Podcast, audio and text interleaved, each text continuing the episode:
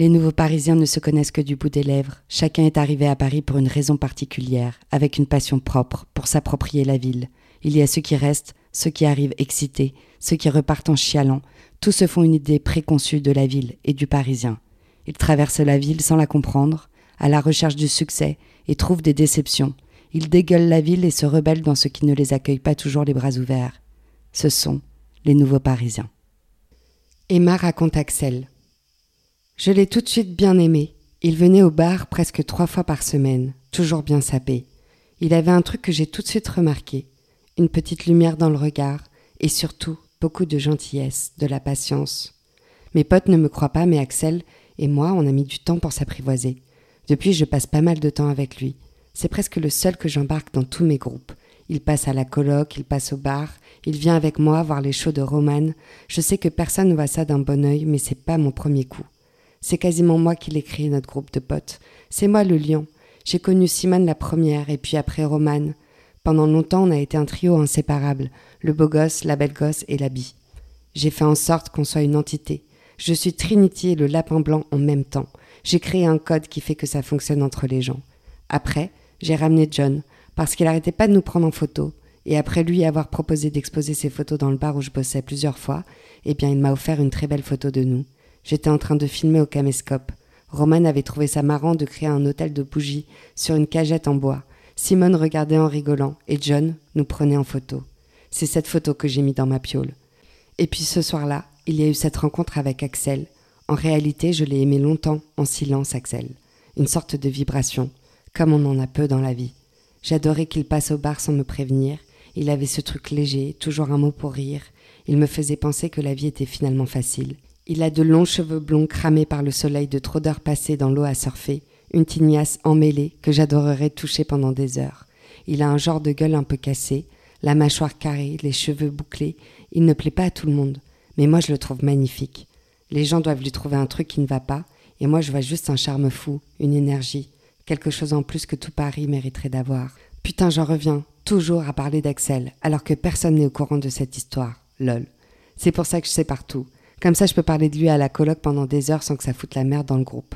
Tout ça pour dire que c'est grâce à moi que tout ce beau petit monde coexiste. Alors il me fait bien marrer, Roman, à faire la gueule quand je ramène une nouvelle tronche. À choisir, j'aurais pas forcément ramené Marge, mais selon Axel, c'était eux deux ou rien. Je ne sais vraiment pas ce qu'il lui trouve. Et puis moi, je le sentais bien, Axel. Je me suis dit que j'en avais marre d'avoir de la testostérone qui fait la gueule, que ça ferait du bien un peu de sang jeune, que ça nous décrisperait un peu. Tu ne peux pas en vouloir aux jeunes d'en vouloir en être. Et moi, je donne la chance aux gens. J'avoue qu'au début, je buguais un peu sur lui. Il a un physique de compétition, il passe son temps à jouer avec ses cheveux, énervant. N'empêche qu'une fois passé ce cliché, on s'y attache. Il a un nez imposant, un nez cassé de boxeur ou de mec qui s'est fait trop péter la gueule en sortie de club, mais il a ce truc sympa dans le regard. Je crois que Roman a fini par capter ce qu'il me plaisait en lui. Il paraît qu'il a une meuf dans le sud-ouest, qu'on n'a jamais vue. Il l'appelle jamais, il ne lui écrit jamais.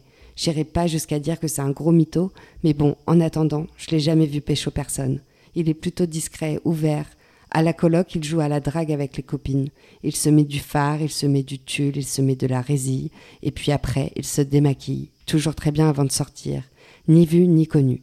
Il n'a pas de problème avec sa virilité, au moins ça, ça fait plaisir. Il est à la fois le fanfaron de la bande et d'une fragilité à faire peur. Moi, généralement, je préfère les gars sur deux. Marge et Axel, ça a matché car ils viennent tous les deux du Sud. Et ils sont plutôt fiers de leur région. Ils ont plutôt raison. Il n'y a pas que Paris dans la vie. Paris, c'est fatigant. Moi, j'ai beaucoup voyagé en Europe et ailleurs, et j'en ai vu des gens. Mais ici, c'est différent. Paris, c'est comme une mauvaise ex qui vit dans ton quartier. Tu peux pas t'empêcher de la mater quand elle passe, et à la fois elle te dégoûte et t'y remettrais plus les pieds. Axe et Marge, c'est une sorte de duo, yin et yang, comme un alter ego. J'ai clairement pas ma place à prendre là-dedans. Au début, j'étais jalouse. Je voulais en faire partie, je voulais une place dans sa vie, et puis j'ai vite compris que ça ne se ferait pas comme ça. Paraît-il que je l'impressionnais, qu'il n'était jamais à l'aise avec moi. Normal, j'ai fini par prendre le seum et être agressive. Puis comme tout ça a fini par me passer, les relations se sont apaisées. Axe la joue cheap, mais en vrai, il gagne plutôt bien sa vie. Il est arrivé à Paris pour faire une école de commerce. Bien entendu, il s'est adapté aux gens comme un poisson dans l'eau, Axel, on dirait un caméléon. Il pourrait fitter avec n'importe quelle personne de n'importe quel arrondissement et rentrer dans sa vie. Il vit à Ménilmontant, dans les quartiers en hauteur, un peu reculés. Tu l'entendras jamais râler car il ne peut pas payer son loyer. Lui, c'est ok, il a un appart plutôt grand, pas trop décoré. C'est assez impersonnel car ces stuffs qui racontent sa vie sont restés dans le sud, chez ses parents, qu'il va voir une fois par mois. Son appart, c'est l'appart qui accueille toutes nos fêtes. C'est grand, on y croise toujours des gens qu'on ne connaît pas. Les voisins sont pas relous et en vrai, c'est son hospitalité qui a fini de l'inclure dans la clique. Axe, il a besoin d'avoir des gens autour de lui, pour blaguer, pour prendre leur énergie.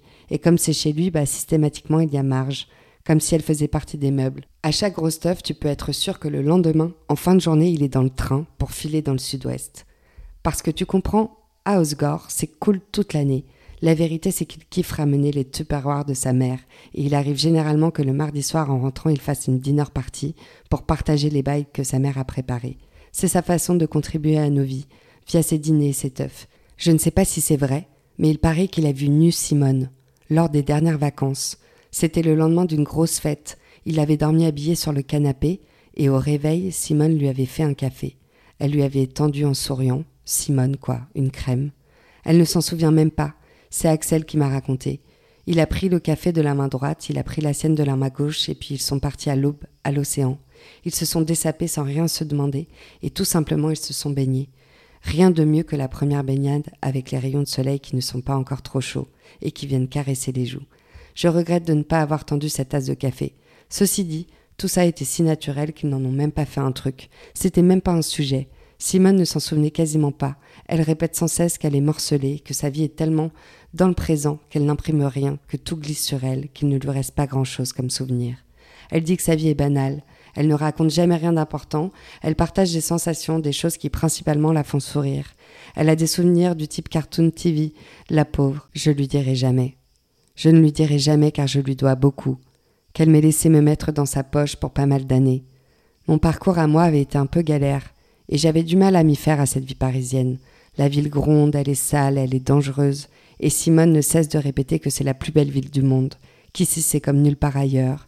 Elle a Paris dans sa poche, elle a ses vieux souvenirs, et quand il nous arrive de marcher dans tous des dalles, il lui arrive souvent de me raconter un souvenir qu'un lieu lui évoque.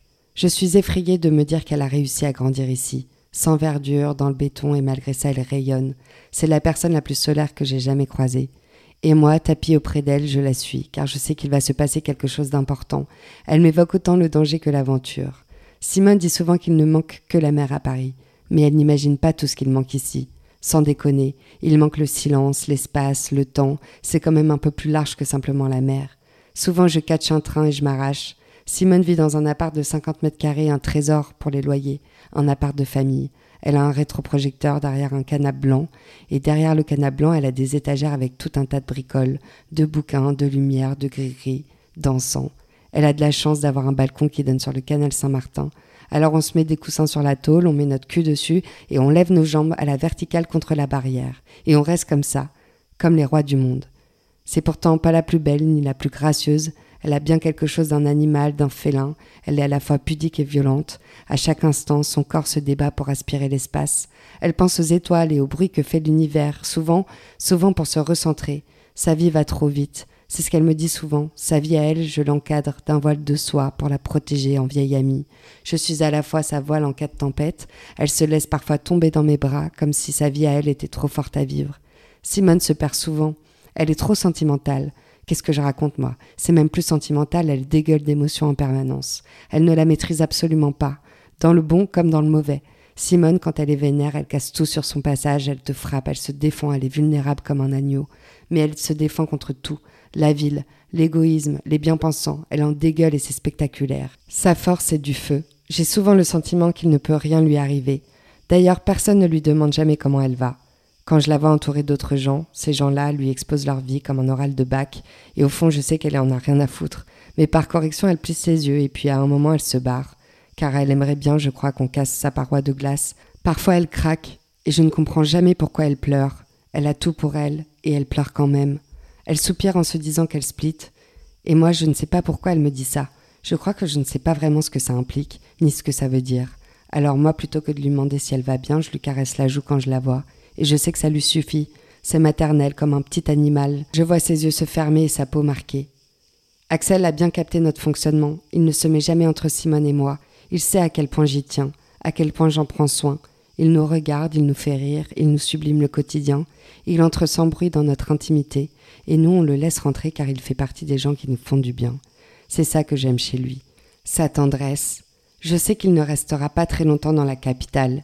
Il dit lui-même que c'est un guest, et qu'un guest, ce n'est pas fait pour rester. J'ai juste le sentiment qu'il prend le temps de sauvegarder nos vies dans sa mémoire, et peut-être que ce sera lui le plus à même de raconter un peu plus tard notre jeunesse. Il ne prend rien, il nous offre tout. Ça me casse le cul de dire ça, mais c'est un mec bien. Qui me manquera quand il partira Et moi, j'ai reçu tout cet amour que j'aurais adoré lui rendre. Je vais souffrir, je le sais, car je sais déjà qu'à son départ, ça sera un adieu, qu'il ne reviendra jamais. Merci d'avoir écouté un épisode de l'œuvre sonore Les Nouveaux Parisiens. Je suis Audrey Gauthier, l'auteur de cette fiction, et je suis ravie de pouvoir partager avec vous mon amour de Paris la nuit, des émotions et de l'amitié. J'espère que la suite vous plaira et que vous vous retrouverez un peu dans les personnages. Peut-être que vous aussi, vous êtes les nouveaux Parisiens. Bref, merci et vivement la suite.